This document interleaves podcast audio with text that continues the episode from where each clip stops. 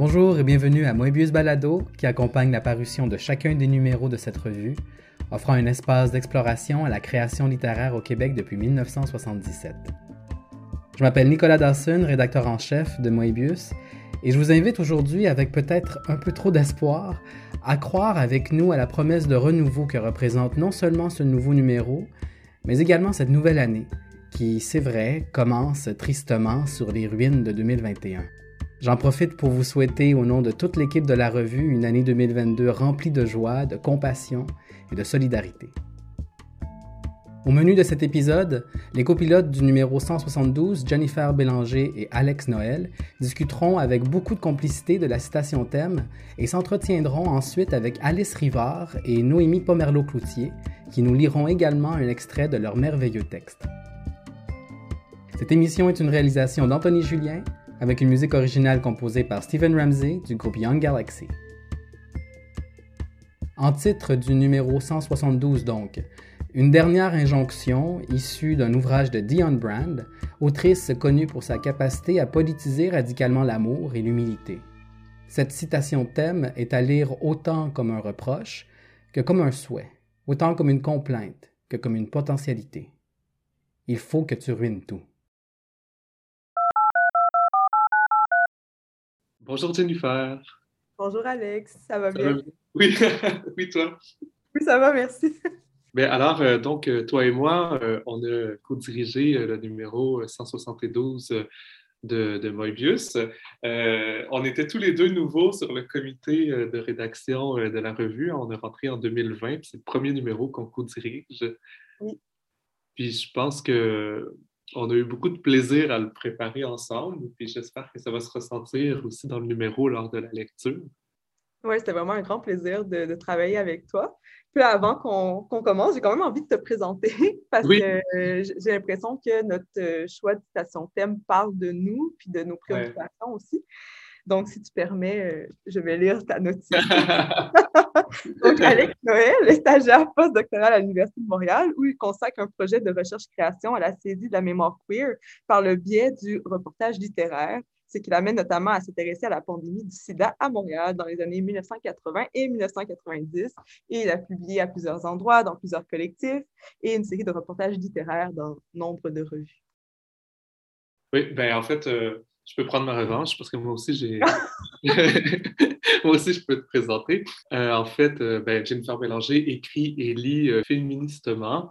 Elle est étudiante au doctorat en études littéraires avec concentration en études féministes à l'UCAM.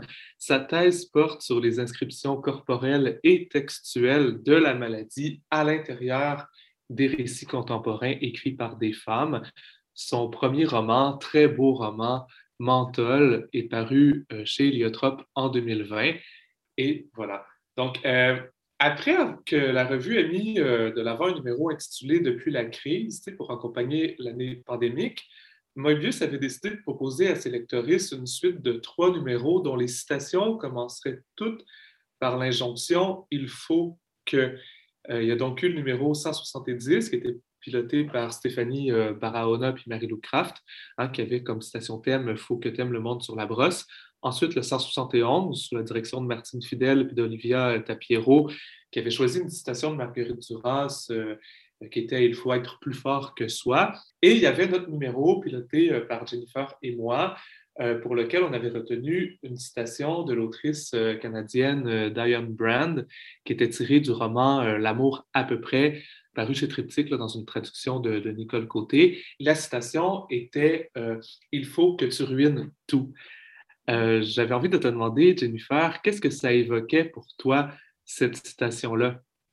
Je pense que les deux, on avait beaucoup aimé euh, la polysémie du terme, ben, de l'expression en fait, ce que ça pouvait évoquer comme sens, à la fois l'accusation, mais aussi la promesse de changement, euh, le reproche, euh, mais l'injonction, c'est ça. Euh, en fait, au tout début, quand on a commencé à se parler, j'ai tout de suite capté chez toi une espèce d'amour pour les ruines et vraiment la hantise.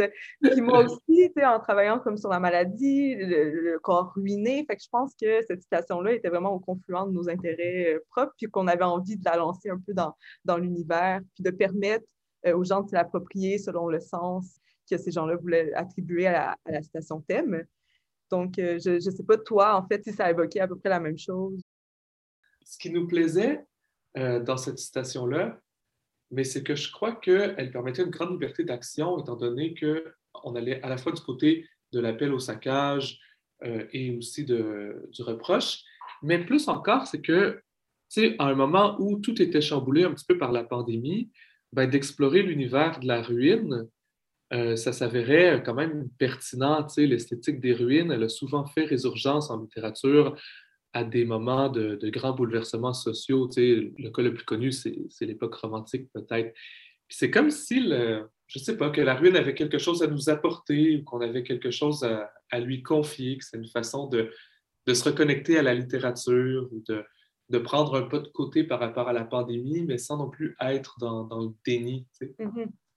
Oui, c'est vraiment ça. je pense que les textes qu'on a reçus, un nombre assez important, euh, travaillaient à la fois comme les crises plus collectives, plus sociales, mais aussi des crises plus individuelles. Puis il y avait cette, espèce-là d'écho entre les deux, que ce soit des ruptures amoureuses qui reflètent finalement euh, quelque chose d'extérieur, euh, des, crises politiques ou des trucs comme ça.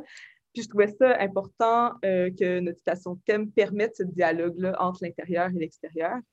Puis les gens ont vraiment, euh, se sont vraiment appropriés les ruines, l'espèce de hum, temporalité multiple que les ruines renferment, justement, en étant à la fois ce qui, reste du passé, mais ce qui peut aussi évoquer une espèce d'avenir qui s'ouvre. Euh. c'est toute cette tension-là je pense qu'on voulait lire, parce que c'est des tensions qui nous habitent en ce moment en traversant une crise si importante. Puis justement, la couverture, je ne sais pas si tu as envie d'en parler, mais moi, je, la trouve magnifique. La couverture de Awa Bandmana, puis justement, qui rend compte de, cette ambivalence-là, le, corps de la femme noire qui reste devant, mais le visage tourné, euh, il y a des yeux aussi sur son corps, son visage qui est couronné de rose mauve, il y a vraiment quelque chose d'exceptionnel. Puis je ne sais pas si toi, tu voulais en glisser deux, trois mots. Ben, moi aussi, j'ai eu un immense cœur pour la couverture. Franchement, ben, je trouvais, dans le fond, Awa Bandmana, c'était l'artiste en résidence euh, cette année euh, à Moebius. Puis nous, on avait la, quatrième et dernière couverture de sa résidence. Donc, j'avais, déjà une attente à cause des autres trouvais magnifique. J'avais hâte de voir la nôtre. J'étais vraiment très content. Puis ce qui me fascinait dans la nôtre, euh, c'est la présence de, quand je peux dire, de, des petits éléments autour du personnage, tu sais, comme les trois paires de yeux qui ont chacun des couleurs différentes, les bouquets d'herbes, etc. C'est comme s'il y avait des ruines qui habitaient l'image, mais que les ruines étaient précieuses, tu sais, n'étaient pas quelque chose de, détruit, de sans valeur, mais au contraire comme des, sortes de, de, trésors, d'éléments qui ajoutaient une richesse euh, à l'image, puis au personnage même. Puis je trouvais que ça, ça représentait tellement bien les textes qu'on avait dans le numéro qui mettent de l'avant des ruines, mais qui ont, qui ont une profondeur, qui ont une richesse, qui ont une littérarité, qui ont quelque chose de, de tellement travaillé, soigné, de tellement beau. Ça m'a vraiment séduit, en tout cas. Ah, c'est vraiment magnifique ce que tu dis parce que moi aussi, j'avais l'impression que les ruines étaient conservées précieusement. Tu sais, les, bouquets, mm. j'essaie d'observer, puis je me disais, est-ce que c'est des bouquets de fleurs séchées? C'est quoi? Puis là, je me disais, ben, si c'est des fleurs séchées qui sont si bien conservées, je trouvais que l'artiste avait comme super bien rendu euh, l'impression qu'il traverse tous les textes puis le, numéro en entier. Ah oui, vraiment. Je suis particulièrement content parce que tu sais, c'est jamais facile de choisir une citation, je me rends compte, pour faire un, thème de numéro. Euh, tu sais, toi et moi, on avait un long document euh, avec tellement de citations. Il faut penser un peu à tout. Il faut se demander quelle citation va parler aux gens sans trop les contraindre, laquelle aussi pourrait correspondre avec euh, les numéros précédents pour créer une illustration qui est quand même cohérente, etc. Je trouve en fait que notre numéro s'est construit de façon vraiment organique, c'est-à-dire qu'on a souvent des coups de cœur.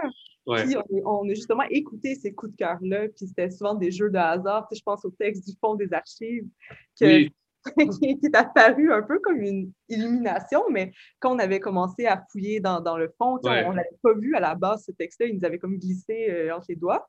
Puis en devant et retourné, puis que là, ça a été, mais le titre, mais, mais le texte, tout correspondait à, à, la station thème, puis en même temps débordait de la station thème. Oui, absolument. Euh, sais, d'ailleurs, ce que tu ne dis pas, c'est que c'est toi qui l'as trouvé, en fait, ce texte-là. On, avait tous les deux cherché, on avait, on avait, plein d'idées, puis on se rend compte que finalement, euh, toutes les autrices euh, dont on avait envie de reprendre les textes avaient déjà été repris dans d'autres numéros de Moebius avant nous, pour les retourner sur la table de travail. Puis, comme par magie, tu es tombé par hasard sur ce texte-là, que même après des, des heures à lire les textes dans le fond de Moebius, euh, on n'avait pas vu, puis qui, qui, était, qui correspondait parfaitement à, notre numéro. C'était comme un peu magique. Qu'est-ce qui t'a surpris quand on a reçu les textes? Parce que ce qu'il faut savoir, c'est qu'on a reçu 150 textes, OK?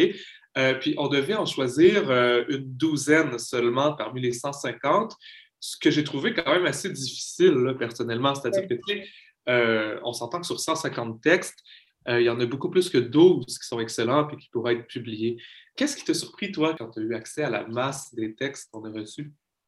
c'est une tellement une bonne question. Euh, ben, je pense que j'ai été surprise par la violence qui était mise en scène dans les textes c'est quelque chose qui m'a un peu frappée. À quelques moments, été un peu déroutée parce que je comprends que la station thème euh, appelait au saccage, puis, euh, mais j'étais peut-être plus dans cette idée-là de renouveau, c'est-à-dire que la violence, je la voyais en tension puis en réponse à cette société dans laquelle on est qui est invivable. Puis il y a certains textes qui rejouaient une violence euh, qui n'amenaient pas ailleurs alors que des fois, c'était beaucoup plus subtil, beaucoup plus travaillé autrement. Puis je pense que justement, les textes qu'on a sélectionnés jouent, sur cette nuance-là où euh, ça a été difficile à faire comme choix.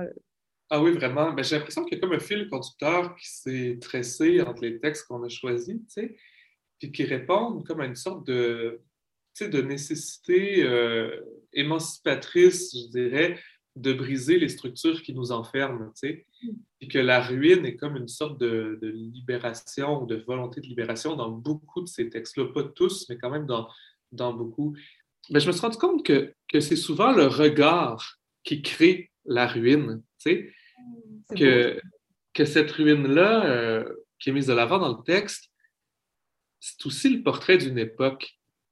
Puis ça, ça me fascinait, parce que, tu sais, dans, dans les 150 textes qu'on a reçus, c'était 150 situations différentes, mais qui étaient à la fois complémentaires, souvent, pas pour tous, puis qui se faisaient comme un, portrait de l'époque, à la fois parce qu'on avait envie de ruiner mm-hmm.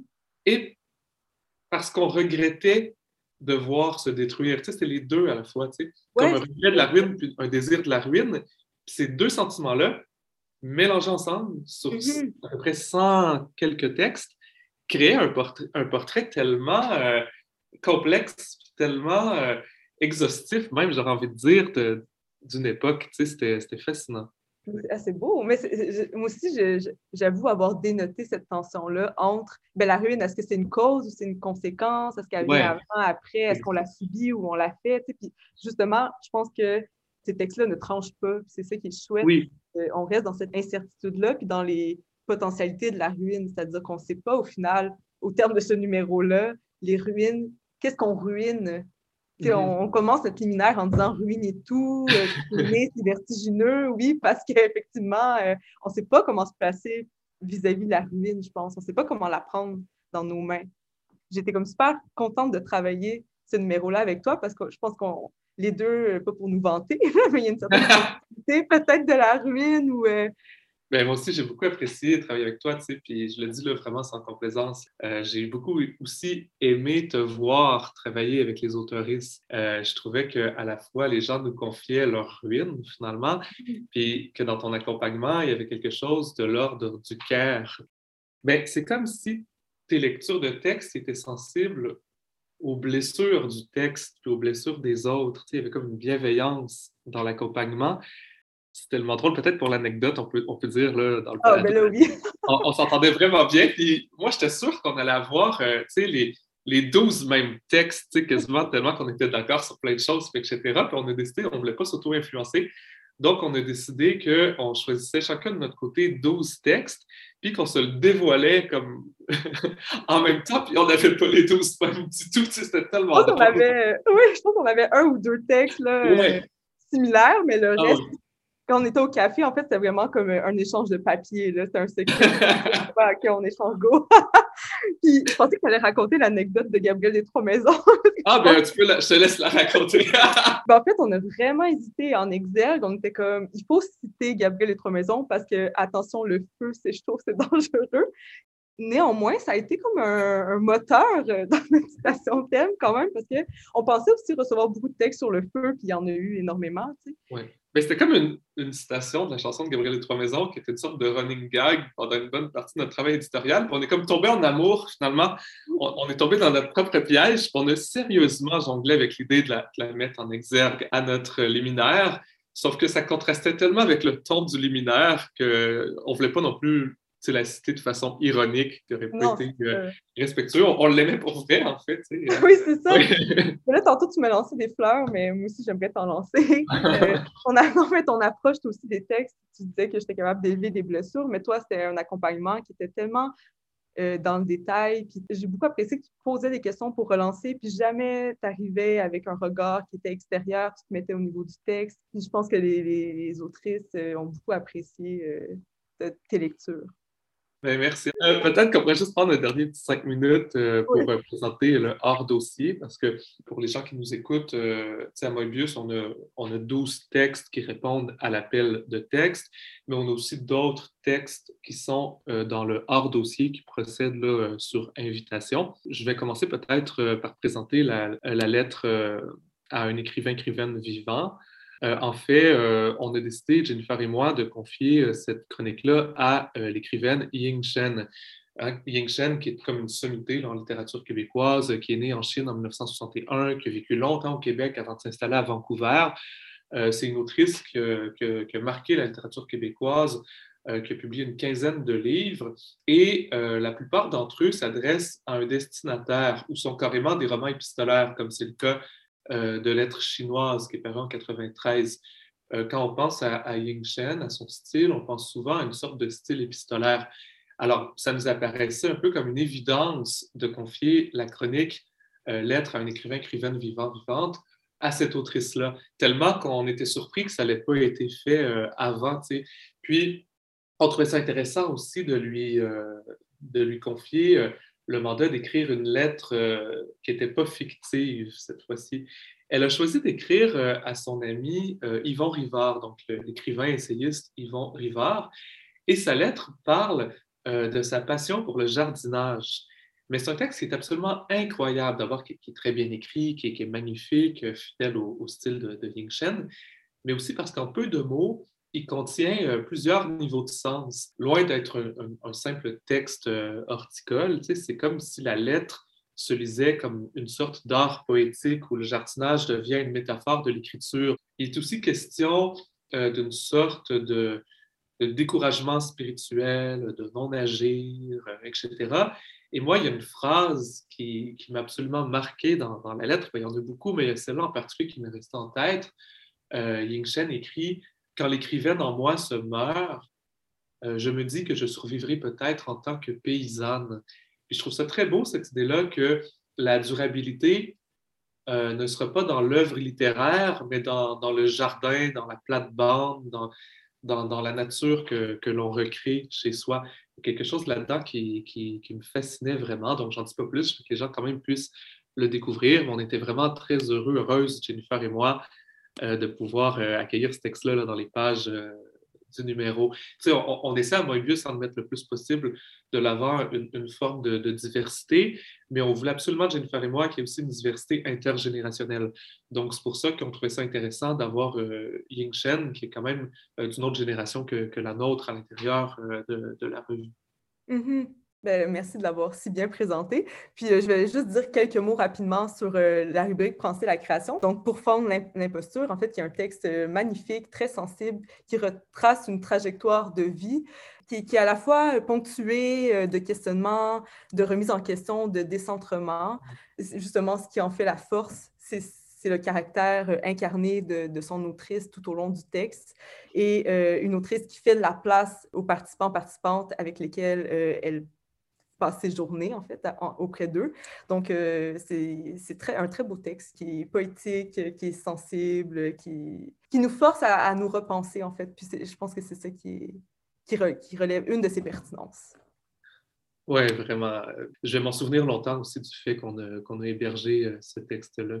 Puis mm-hmm. on avait aussi, comme on l'a dit un, petit peu plus tôt, euh, republié une suite d'Amina Saïd dans les pages de Moebius. Puis il y avait aussi le dernier texte, La résidence d'écriture de Wanessa Younzi, hein, qui était notre autrice en résidence cette année. Et donc, elle livrait sa conclusion à sa série de textes portait sur Christiane, qui était comme son mentor en tant que, psychiatre. Younzi étant psychiatre elle aussi.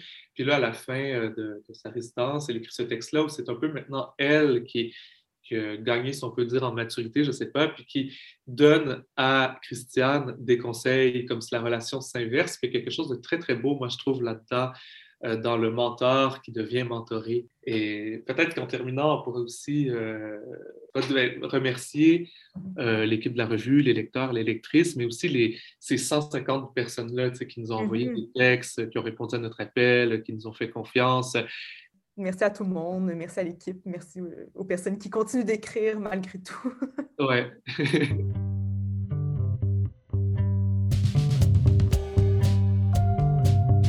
Mébius offre un laboratoire à la création littéraire audacieuse au-delà des genres depuis plus de 40 ans. Votre abonnement fait toute la différence pour sa communauté d'auteurs et d'autrices. Afin de recevoir les quatre numéros annuels chez vous, visitez la section Abonnement au www.revumebius.com.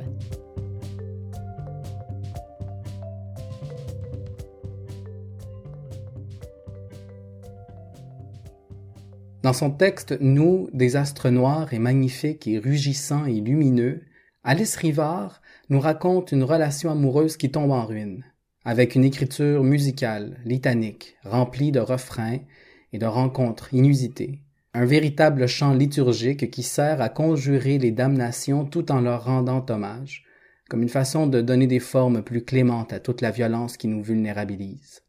Écoutons Alice Rivard nous lire un extrait de son texte puis s'entretenir avec Jennifer Bélanger.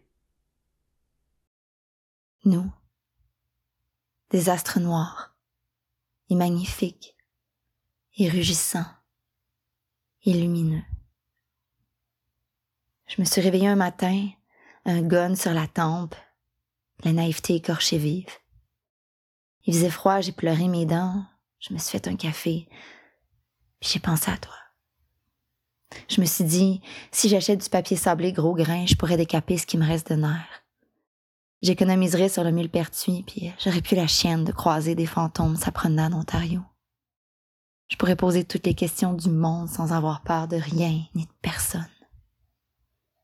Je pourrais dire, est-ce que ça brille ou t'es? Ici, c'est moi.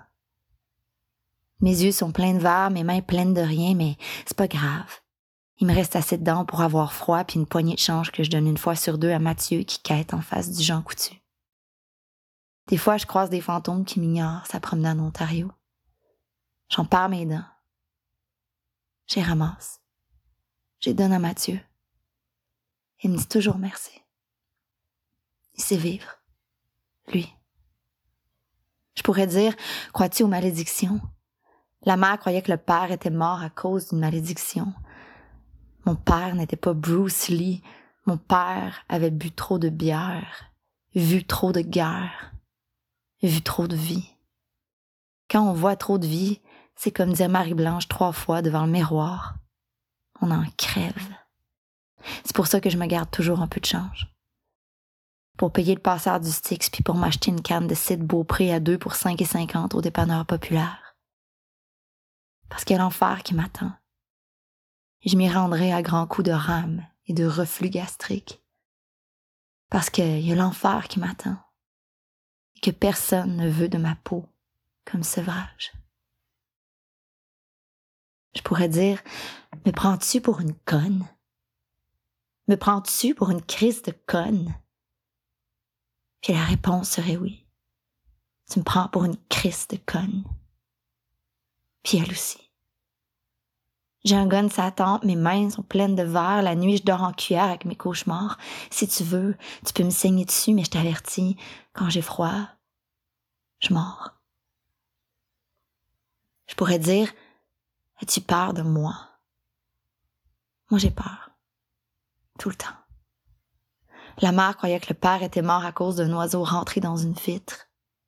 La stupidité est une malédiction qui se transmet de génération en génération. La preuve, j'ai jamais fait mes 436 puis tu me prends pour une conne. Mais c'est correct. Hier, j'ai donné du change au monsieur qui ouvre la porte au Dolorama. J'ai gardé mes dents, mais j'ai perdu mon foie. Je t'ai dédié tout le vent du terrain vague, puis j'ai craché dans le Styx. Je pourrais dire, est-ce que c'est comme ça chaque jour? Est-ce que c'est comme ça chaque crise de jour? La mère croyait que le père était mort à cause d'un miroir brisé. Le déni est une malédiction qui se transmet de génération en génération. Je croyais qu'il suffisait de gratter une allumette sur son cœur pour faire jaillir le meilleur des gens. Quand je regarde trop fort, je pleure du kérosène. Mais c'est rien. C'est vraiment rien. C'est une incinération vraiment pas chère. J'appelle ça être prévoyante.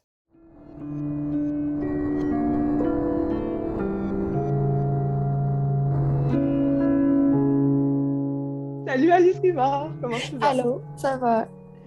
Euh, bon, mais si jamais tu as besoin de prendre des pauses euh, parce que, bon, ta voix, le... Mais je, je ça, j'avertis euh, les personnes qui nous écoutent que c'est ça, j'ai une belle voix de radiateur parce que j'ai une laryngite post-Salon de Montréal. Ça fait le charme de, tout ça. C'est parfait. ben, merci beaucoup d'avoir accepté l'invitation au balado. Puis merci aussi pour la soumission de ton texte vraiment magnifique. Alex et moi, on a vraiment été choyés euh, de t'accompagner dans l'écriture. Ah, mais merci à euh, vous. Ah, ben c'est un amour. puis c'est ça, ben, je l'ai relu ce matin. Puis toujours avec l'étonnement qu'à chaque fois que je m'y replonge, que je relis, il y a quelque chose qui me saute aux yeux. J'ai l'impression de le redécouvrir. Puis euh, je pense que c'est euh, cette finesse euh, que tu as de euh, mettre en place un, espèce de mécanisme de ressassement. Tu, rebrasses les choses, puis ce matin, le mot kaléidoscope m'est venu en tête parce que j'avais l'impression que c'était ça. Tu, reprends les lieux, les personnages, les images, mais tu les rebrasses, puis tu, les lances vers nous dans une logique de la déroute ou de la dérive qui, est vraiment très chouette, en fait. Merci d'avoir exploré ce, mécanisme. Puis justement, pour ceux qui, et celles qui vont te lire, le texte est vraiment ponctué par un, espèce de refrain, je pourrais dire, puis ce qui donne l'impression au lectorat de comme se retrouver chaque fois devant une écriture qui est à la fois en mouvement, euh, en pratique aussi, vers une chute, donc une, espèce de paragraphe final qui est très fort. Puis je me demandais si tu avais envie de parler un peu de ce jeu-là, puis de, des espèces d'effets sémantiques ou euh, ou euh, esthétiques que ça crée, en fait. Euh, oui, absolument. Euh, c'est un procédé que je dirais euh, incantatoire, que j'affectionne vraiment beaucoup, puis que je reprends vraiment de plus en plus en écriture. Je ne sais pas si on peut parler d'un trademark, there's no such thing. c'est approprié, je pense. Vas-y. Ben oui, non, exactement. C'est, quelque chose que j'aime beaucoup m'approprier. Puis maintenant que je suis en train d'en parler, je pense que mon écriture est très euh, marquée par mon amour de la musique, en fait, avec les, les, refrains qui reviennent, tout ça. je pense aussi que, in the back of my mind, j'ai toujours la voix de Nick Cave. Il est une très belle voix. Mais c'est quelque chose qu'il utilise beaucoup dans ses textes, Nick Cave. c'est quelque chose qui m'avait profondément marqué. Mais bref, ouais, euh, c'est ça, j'appelle ça un peu un processus incantatoire. Tu sais, en fait, ça rappelle aussi la litanie, j'imagine. C'est comme une espèce de, longue plainte. Euh. Mais euh, je pense que ça rappelle l'obsession amoureuse aussi. Le que ça, mon texte parle, entre autres, d'une relation qui a euh, royalement chié. oui, avec cet apogée-là à la fin, justement. de, d'échec, si on peut dire. Oui, vraiment. Mais tu sais, c'est ça le, titre de, du numéro, il faut que tu ruines tout. Mm-hmm. ça, m'avait tellement euh, appelé, ça m'avait tellement parlé. D'où l'idée aussi de la, de la plainte, l'espèce de lettre, euh, de lettre sans droit de, de, riposte. J'aimais l'idée de marteler quelque chose. C'est un beau mot, marteler, oui. Oui, c'est un beau mot. J'aimais l'idée, c'est ça, cette formule-là euh, répétitive-là, puis de reprendre des images, comme tu dis, pour moi, c'est une espèce de toile qui, qui est tissée, puis que, tout est interconnecté. J'aime ça, comme reprendre ces images-là. Je ne sais pas si je, peux utiliser le mot analogie. Mais tu sais qu'il est frappant euh, la manière à chaque fois, justement, que euh, quand tu reprends une image ou un personnage, puis que là, tu les mets dans d'autres situations, tu décales leur sens, puis c'est tellement bien fait, justement, de les amener ailleurs. Puis c'est à la fois très subtil, puis euh, tu parlais d'incantation, mais tu sais, il y a toute l'idée de la malédiction, puis de ces croyances-là Puis je sais pas justement si ça fait partie de cette pratique-là que tu instaures. Ben, l'idée de la malédiction aussi, tu sais, tu sais, quand tu ruines tout, c'est pas nécessairement volontaire. Puis dans mon mm-hmm. texte, il y a une espèce de, genèse du narrateur, de la narratrice. La narratrice, le narrateur parle de ses parents, de cette origine-là, justement, du. Mais regarde, finalement, tu I'm a hot mess, là, mais il y a des raisons pour ça. mais c'est important, c'est important de travailler ce qui, ce qui nous précède, puis de, de, ce qui perdure en nous, justement je pense dans ton texte, tu dis euh, ce qui se transmet justement de génération en génération. Puis il y a aussi il y a la maladie mentale, puis le, trauma, c'est aussi une forme de malédiction, non? Oui, oui. Malgré toi, genre, euh, tu fais des choses. Puis je pense aussi, tu sais, je ne veux pas comme euh, mettre la chatte devant les bœufs, mais c'est que l'autre aussi, la personne à qui le texte est destiné, l'autre aussi tout ruiné. Mm-hmm. C'est souvent un truc qui se fait à deux, oui, c'est ça. Oui, mais il y a toujours une version des, il y a toujours une version des faits.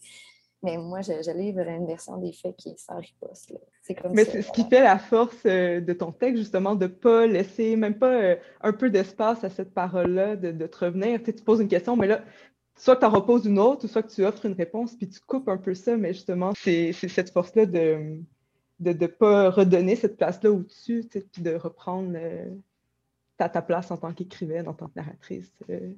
Oui, et le je pourrais dire aussi, ça sous-tend, mais ça sous-entend qu'il n'y a pas eu cet espace-là de dire, de mm. nommer. Du tout, là, il y avait une part, justement, je, je, mentionne au début du texte, cette part-là euh, de mm-hmm. poser des questions. Oui, avec le gun sur la tempe, là, ouais. Ouais.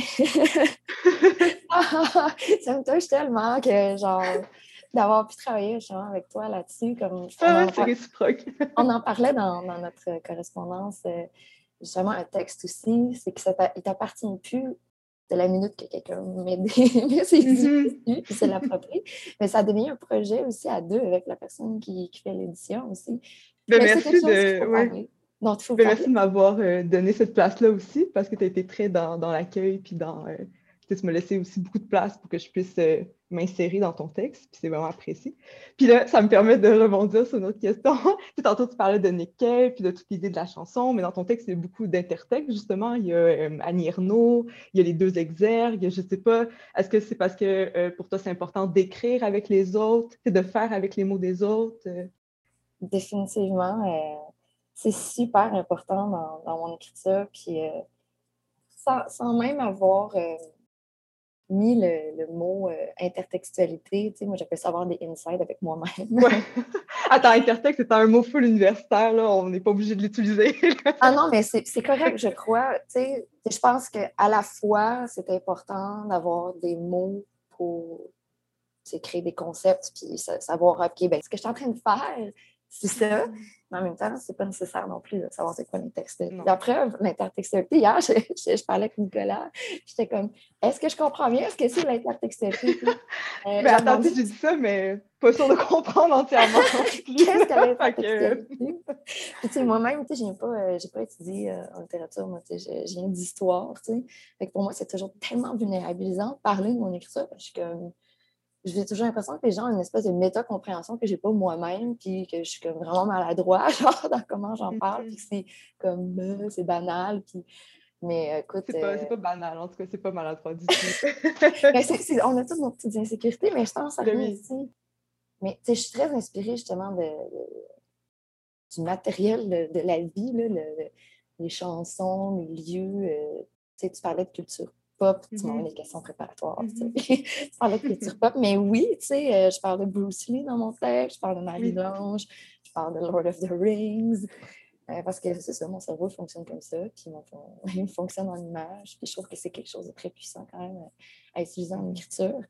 Mais euh, j'aime ça aussi, tu sais, quand justement les inspirations sont cachées. J'aime, j'aime quand c'est codé, mais j'aime aussi donner de l'espace à ces gens-là qui m'ont tellement inspiré justement, euh, en exergue, je cite Karianne, mm-hmm. euh, puis euh, puis euh, Tori Amos. C'est mm-hmm. deux, deux, stations complètement différentes.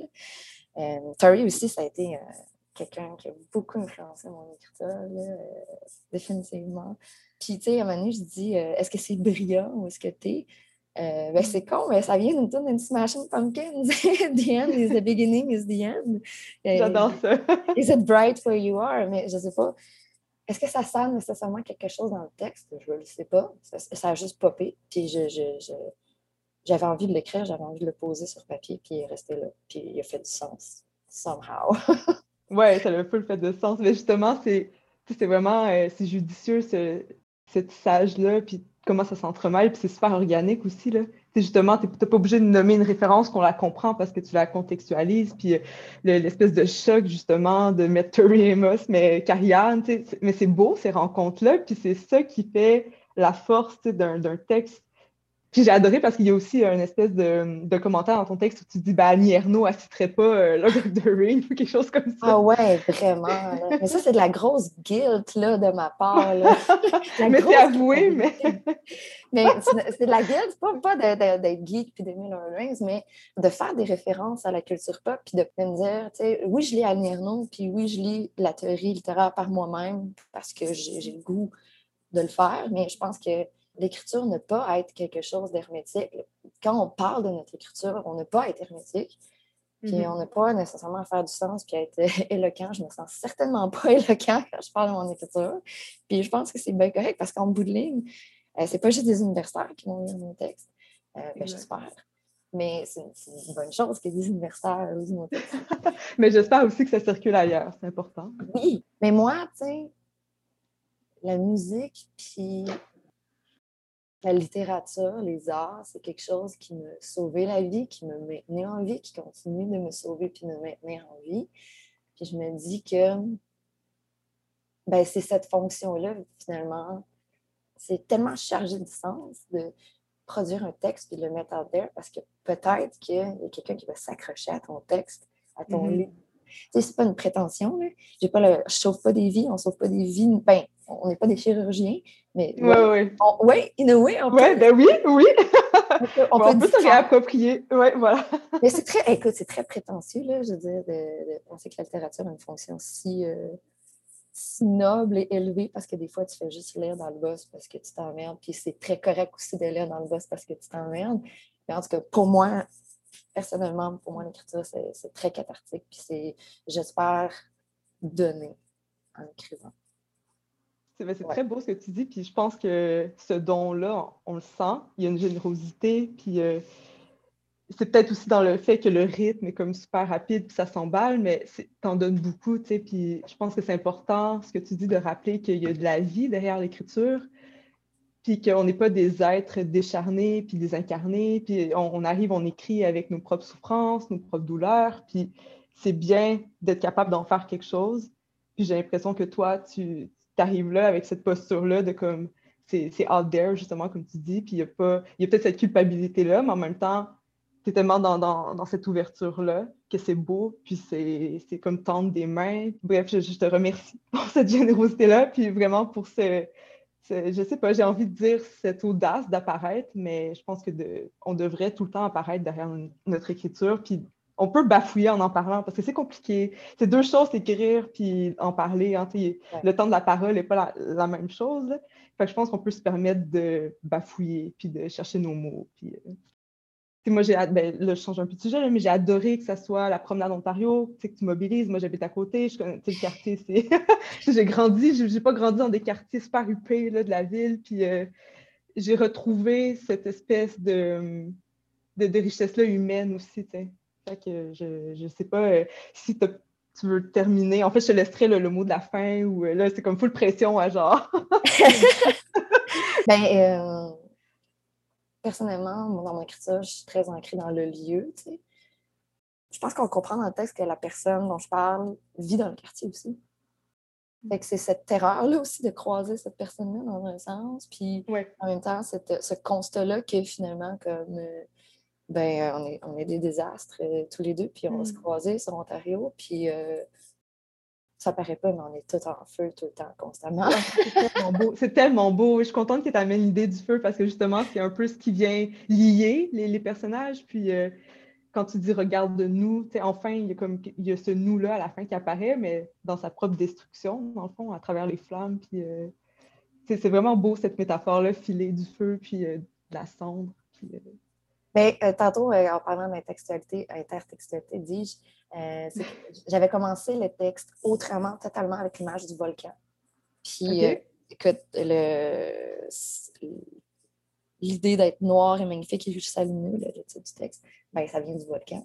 Fait que c'est un texte fantôme qui n'existe plus, mais qui est encore vivant dans ce texte-là. C'est comme il, y a, plein de fantômes. Hein.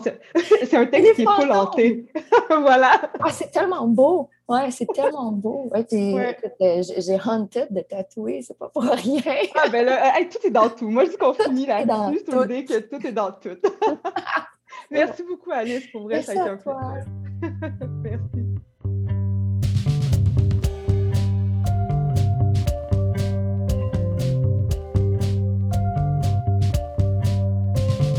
Les balados de Moebius sont bien sûr l'occasion de propulser le contenu des numéros dans des formes plus variées, mais aussi d'aborder des sujets plus pressants, souvent politiques, qui font écho aux enjeux soulevés dans les textes que nous publions. Ce n'est pas par accident. Nos balados servent à remplir l'espace sonore et numérique de conversation qui actualise ce que l'écriture dans nos pages peut rendre possible. Dans ce numéro en particulier, les vers et les proses investissent les ruines, comme un potentiel d'inscrire les vécus intimes, individuels, familiaux et sociaux dans la grande histoire de la littérature. Ces textes abordent courageusement la violence et la destruction, mais jamais au détriment d'une promesse d'une réparation qui, souhaitons-le, mènerait à une certaine forme de liberté.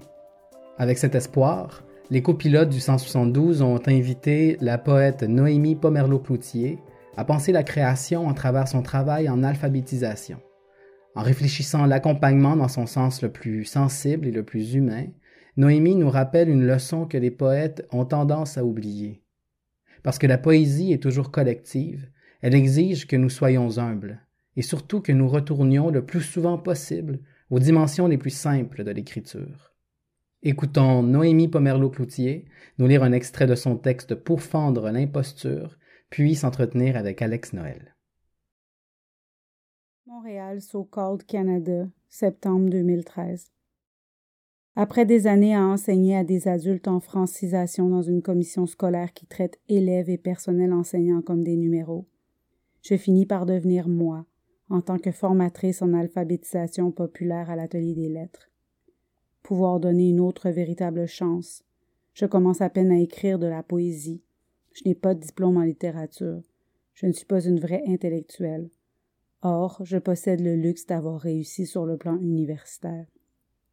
Je reconnais l'importance des voix que je croise dans cet organisme communautaire de Centre-Sud, des voix auxquelles notre société lettrée ne fait pas de place, des voix souvent mises face à des accusations par des personnes qui ont réussi, des voix que l'opinion publique juge sans comprendre les barrières invisibles et sans fin avec les mots. Trouble, manque, BS, paresse, incompétence, stupidité, déficience. Montréal 2014-2015. Dans nos ateliers d'alpha, on démêle consonnes, voyelles, sons, mots, phrases, textes. On décide collectivement de la folie du plan, écrire de la poésie, faire de la place à la voix de tous les membres, tracer ensemble les vers à partir du vécu, des émotions, des thèmes. Je n'ai aucune idée de la route à prendre. Le groupe me, se montre le chemin, un cri du ventre à la fois. L'austérité bat son plein, le gouvernement coupe de toutes parts, la pauvreté prend un autre sens à la gorge. Sous la contrainte, on conjugue en groupe. Les textes les plus justes sont les leurs. Montréal 2015-2016 apprendre différemment, avoir de la difficulté à lire, à écrire, à compter, à se repérer dans la ville, à utiliser la technologie. Pourquoi les claviers ne sont pas en ordre alphabétique? Un bagage qui porte le plus long nom possible, analphabétisme au Québec, illettrisme en France, illiteracy en anglais, faible niveau de littératie en novlangue.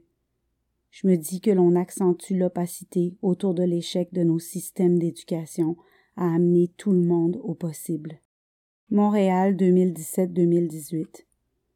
Jour après jour, nous révélons l'imposture du système fait pour le modèle unique, monstre sacro-saint. Qu'est-ce que tu fais comme travail dans la vie? On dit tout le monde peut avoir un emploi. Mais quand on vit en marge des lettres, on a vite appris l'hypocrisie des questionnaires d'embauche et le marché du travail cul-de-sac. Montréal 2019-2020. Depuis septembre, nous préparons mars. Nous échafaudons des poèmes cacophonétiques pour investir un centre névralgique du savoir. Nous voulons plonger les gens dans l'inconfort, ne pas dénouer ce qui se présente aux yeux, devoir trouver des excuses. Mes lunettes sont à la maison. Pouvez-vous lire pour moi? Le virus arrête notre élan. Montréal 2020-2021. Partout on entend on est dans le même bateau. Rien n'a jamais été aussi mensonger. Les plus pauvres connaissent le confinement par cœur. Le gouvernement donne des indemnisations à tout le monde sauf aux plus vulnérables, alors que le panier d'épicerie creuse un feuve impossible à traverser.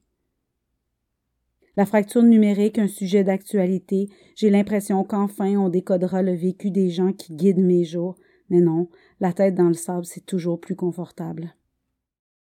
Il reste le courage sans nom de ces personnes qui lisent la vie mieux que les phrases, celui d'essayer d'apprendre tout, peu importe l'âge. Montréal 2021-2022. À la rentrée, je n'arrive plus à lire les consignes, mais je sais que mon groupe pourrait dire nous existons dans des mondes à venir. Des mondes où l'imposture disparaît, des mondes où l'on n'accepte plus les gens qui d'un côté font croire qu'ils ont la lecture, l'écriture à cœur, et de l'autre ne donnent pas accès à ces trésors au plus grand nombre.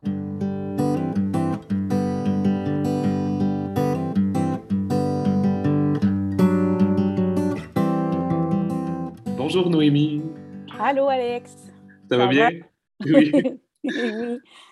Alors, euh, ben, Jennifer et moi, euh, quand on pensait à la préparation du numéro, euh, ça nous était apparu comme une évidence de demander à Noémie Pomerleau-Cloutier de tenir la rubrique Penser la création, parce que Jennifer et moi, on savait qu'elle avait une expérience particulière en accompagnement de la création.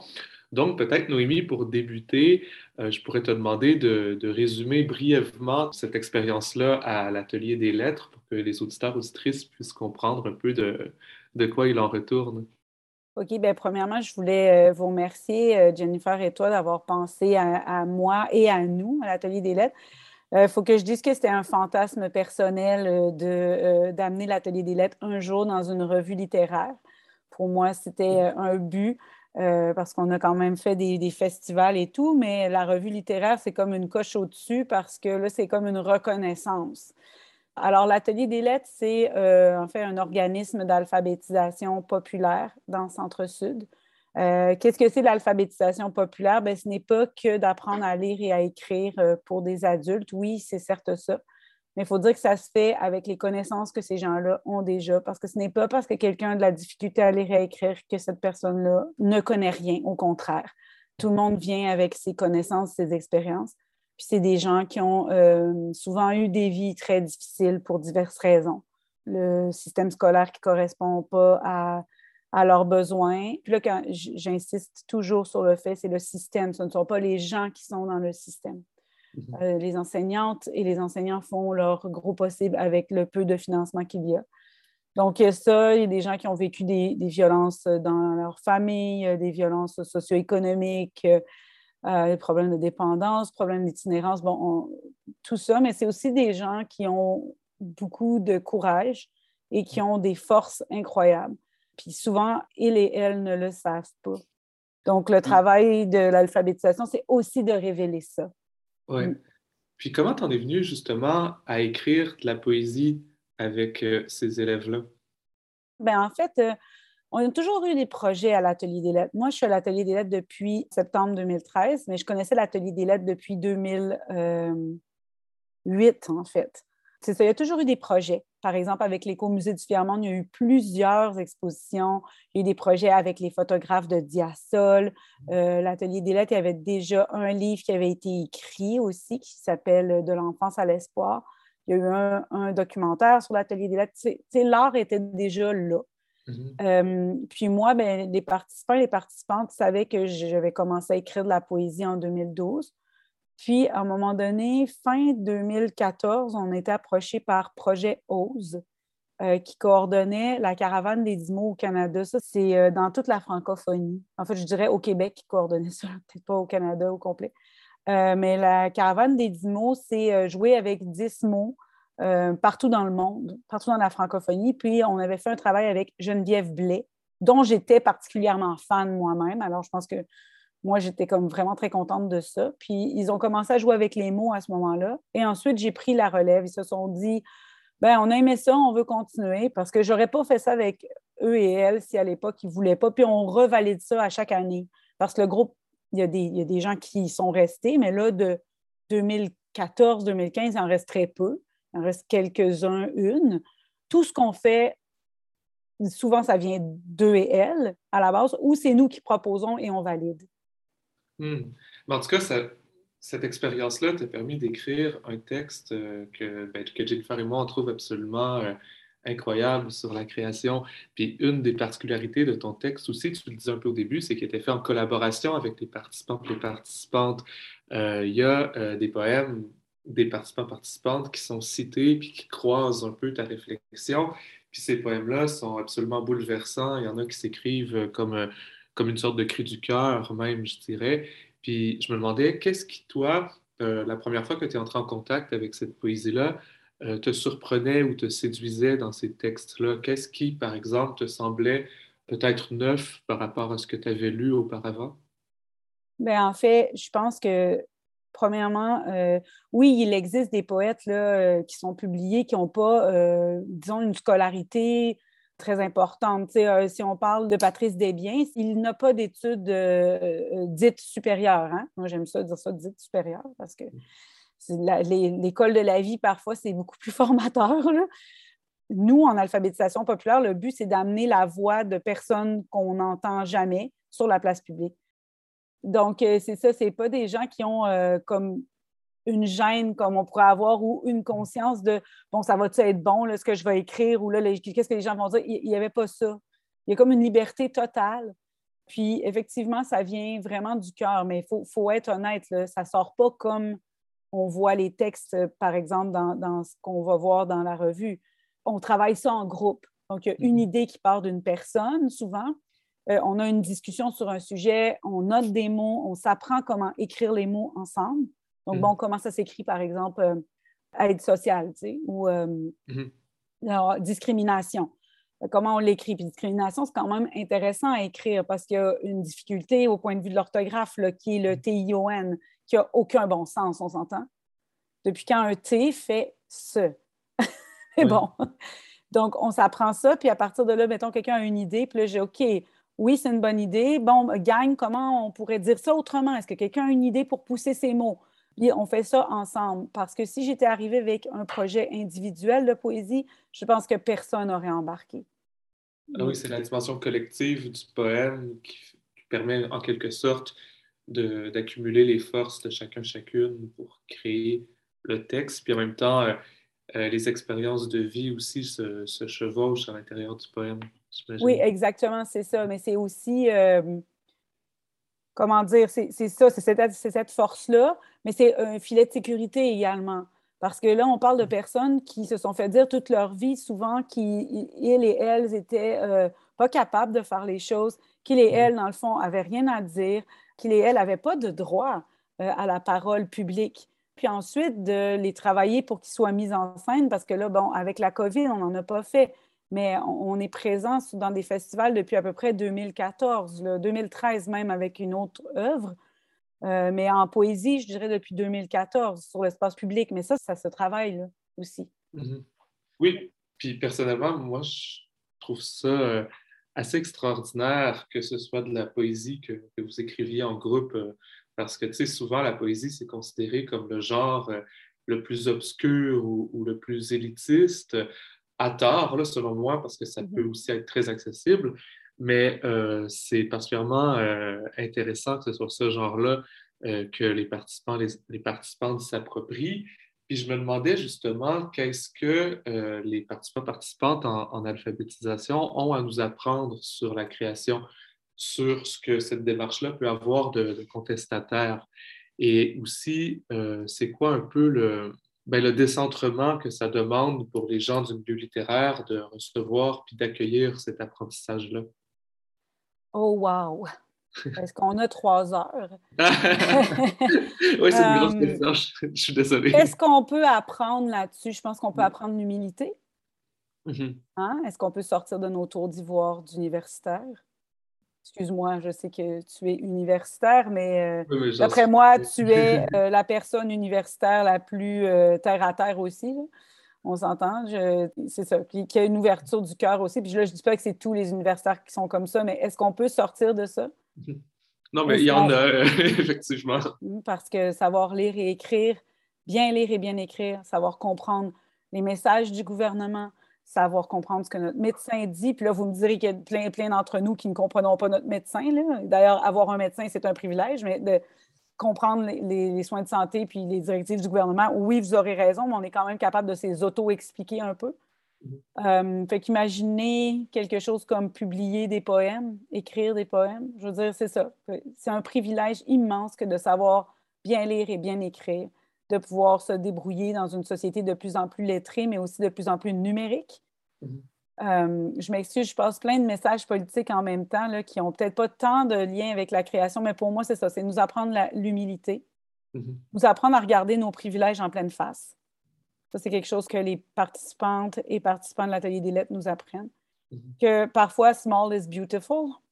C'est-à-dire, on n'est pas obligé d'y aller avec des grands mots, plein de frioritures. Ça peut être très, très beau euh, quand c'est très simple, et que ce qui vient du cœur, plus ça peut avoir l'air quétaine de le dire, mais ce qui vient du cœur est ce qui est le plus vrai, mm-hmm.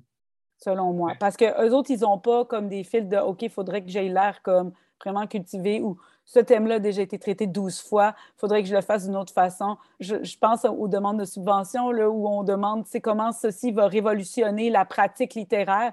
Il n'y a pas ça. là. C'est s'exprimer, être vu, être entendu sur la place publique. Fait que je pense que peut-être de se retourner à quelque chose de plus simple et de plus. Puis simple, pas dans le sens où est-ce que c'est pas assez complexe, simple dans le sens où pas plein de barrières, pas euh, rempli de, de, de réflexion autour de métacognition, autour de qu'est-ce que, la, qu'est-ce que la littérature. Je pense que la poésie, ça part du cœur, puis ça devrait toujours être ça. Oui, c'est ça. Ben justement, j'ai envie de rebondir là-dessus. Est-ce que tu as l'impression que, que la maîtrise des codes que ça demande, en fait, quand on fait tout tout le trajet d'études en littérature notamment, est-ce que cette maîtrise des codes-là nous rend parfois aveugles à la littérature, au fond? Oui, je pense que oui. Puis là, ça, ça vient d'une personne qui n'a même pas de, diplôme en littérature. Là. Puis un peu aussi le texte pour fendre l'imposture, c'était aussi pour moi. Parce que le nombre de fois où je me suis dit, mais moi, je ne suis pas une vraie littéraire parce que moi, je fais d'autres choses dans la vie qu'écrire, parce que moi, je n'ai pas de bac, de certificat ou de maîtrise ou de doctorat en littérature. Fait que oui, des fois, je pense que les codes des institutions tuent la beauté de la littérature. Puis moi, un des commentaires que les participants et participantes me disaient au début, c'est comme, mais ouais, mais je ne suis pas sûre que je vais pouvoir comprendre les textes parce qu'on ne fait pas que écrire de la poésie, on étudie, entre guillemets, ah on lit de la poésie ensemble. Euh, il y a un projet qu'on a fait en 2016-2017 qui, à mon sens, reste comme le plus gros projet de poésie qu'on a fait jusqu'à maintenant, quoique celui qu'on a avec l'éco-musée du Fiamonde pour lequel on va avoir une exposition euh, au mois de mai, va être magnifique. Mais celui qu'on avait fait, c'est vraiment sur les poètes de Centre-Sud. Donc, on prenait de leurs textes et le défi avait été de trouver un texte de José Yvon qui ne contenait pas trop de sexe ou de violence, euh, parce que j'ai des gens qui, qui sont plus sensibles. Ben mais, oui. euh, lire un poète ou une poète, essayer de comprendre qu'est-ce qu'il ou elle a voulu dire et de se dire que c'est correct. Ça se peut que je n'aie pas la réponse. Ça se peut mhm. que ma réponse soit meilleure que celle que, ce que l'auteur ou l'autrice voulait euh, mettre de l'avant. Qu'il n'y a pas de bonne réponse en poésie, qu'il faut y aller avec ce qu'on ressent. La bonne réponse, c'est ce qu'on a ressenti. Et ça, je pense que tout le monde, le lectorat aussi, à apprendre de ça. Mhm. Les gens qui ont peur de lire de la poésie, de peur de ne pas comprendre, ben, avec ma gang, on se l'explique et c'est correct de ne pas comprendre. Oui, puis tu parlais aussi de ton propre sentiment d'imposture euh, mm-hmm. il y a quelques instants. Puis ça me faisait penser que justement, quelque chose que je trouve qui est particulier aussi dans ton texte, euh, c'est que tu retraces euh, tout le trajet qu'il a fallu que tu empruntes dans ta vie pour arriver, toi aussi, à l'atelier, puis mm-hmm. vivre cette expérience-là. Puis ça, je trouve que c'est intéressant dans ton texte que tu te situes comme ça par rapport au sujet oui, bien en fait, ça commence euh, au Japon. Mais moi, je, maintenant, la posteriori, j'ai pas eu cette réflexion-là à ce moment-là parce que je travaillais pas du tout dans ce domaine-là. En fait, j'étais hygiéniste dentaire avant d'aller au Japon. Puis j'ai commencé à enseigner l'anglais là-bas, qui n'est pas ma langue maternelle. en partant de là, maintenant, quand je me repositionne, j'y repense. Et c'est clairement là où j'ai compris c'était quoi être analphabète parce que je n'arrivais pas, ou peu alphabétisé, je n'arrivais pas à lire. Et à l'époque, il n'y avait pas tant d'anglais dans, partout là, au Japon. J'ai été dans d'autres situations où il y avait des histoires politiques en lien avec les langues. Tu sais, je, joue beaucoup avec ça dans, dans le texte. C'est aussi tu sais, qu'une langue qui n'est pas écrite n'est pas considérée une langue au point de vue linguistique, ce qui est absolument aberrant. Puis à un moment dans ton texte, justement, tu parles de cet homme-là que tu as rencontré, je crois, dans le train, où euh, je ne me souviens plus exactement des dans détails. Dans un taxi brousse, oui. Oui, c'est ça. Puis il dit que, qu'il possède seulement deux langues ou quelque chose comme ça, puis tu lui, tu lui demandes quelle est sa langue maternelle, puis tu finis par découvrir qu'il parle quatre langues, mais qu'il y en a deux d'entre elles qui ne sont pas écrites, donc il dit, mais c'est pas des langues, c'est frappant. Oui, ben en fait, c'est ça, c'était comme cinq langues qu'il considérait réelles, mais dans le fond, c'est huit parce qu'il parle sa langue maternelle, puis deux autres langues nationales euh, de la Guinée. C'était dans un taxi brousse avec énormément de gens. Je me rappellerai toujours de cet homme-là. Puis, euh, tu sais, il y en a qui pourraient dire, ouais, ouais, peut-être qu'il t'en a raconté. Le nom, mais il s'est adressé à moi en japonais après que je lui ai dit que j'avais vécu au Japon. Fait que. absolument. Mais je pense que ce texte-là, ce que je voulais faire, c'était aussi montrer que des fois, on dit qu'on défend comme la lecture et l'écriture, mais dans le fond, non, parce qu'on snob certaines. Puis là, je dis ça collectivement par rapport au milieu. On peut snobber des gens qui ont un vécu très précaire, qui s'essaient à écrire avec le peu d'orthographe qu'ils possèdent ou qu'elles possèdent pour le moment. Mais ce n'est pas important, l'orthographe. Mhm. C'est ce qu'on dit qui est important. Pour mhm. moi, en tout cas. Je l'ai développé ça avec elle et eux, là, puis je leur dois beaucoup, d'ailleurs. Plus que ce qu'ils m'en doivent. Quand on voit que quelqu'un fait des fautes, maintenant sur les réseaux sociaux, mhm. est-ce qu'on peut se dire que peut-être notre système a fait défaut à cette personne-là? Mm-hmm. Et que de frapper sur cette personne-là n'est pas la solution. Puis en plus, c'est vraiment pas poétique faire ça. c'est ça, c'est que l'analphabétisme, c'est un problème de société très grave avec lequel il va falloir, comme, va falloir faire quelque chose dans les prochaines années, surtout que tout devient numérique. C'est ça. Est-ce qu'on peut être juste humain? Merci infiniment, Noémie, à toi, puis aussi aux participants, participantes euh, de l'atelier pour cette euh, réflexion-là collective, qu'on est vraiment, en tout cas, euh, on s'estime très choyé de pouvoir l'accueillir dans les pages de Moebius. Euh, franchement, ça ouvre une porte sur une approche de la création à laquelle on n'a pas beaucoup accès justement quand on est dans le milieu littéraire ou quand on est dans le milieu mm-hmm. universitaire, puis qui est très précieuse, puis je crois de laquelle on a beaucoup à apprendre, vraiment. Merci de nous avoir fait une place. Vraiment, les participants et participantes ont vraiment très hâte de voir la revue. Mm-hmm est magnifique. On a très hâte de vous montrer le résultat final. Ben, merci beaucoup. Merci.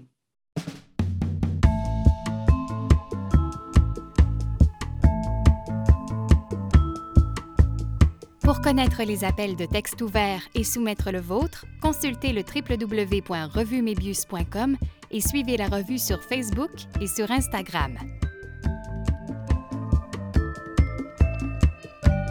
Cette balado-diffusion est rendue possible grâce au projet Littérature québécoise mobile, financé par le Conseil de recherche en sciences humaines du Canada.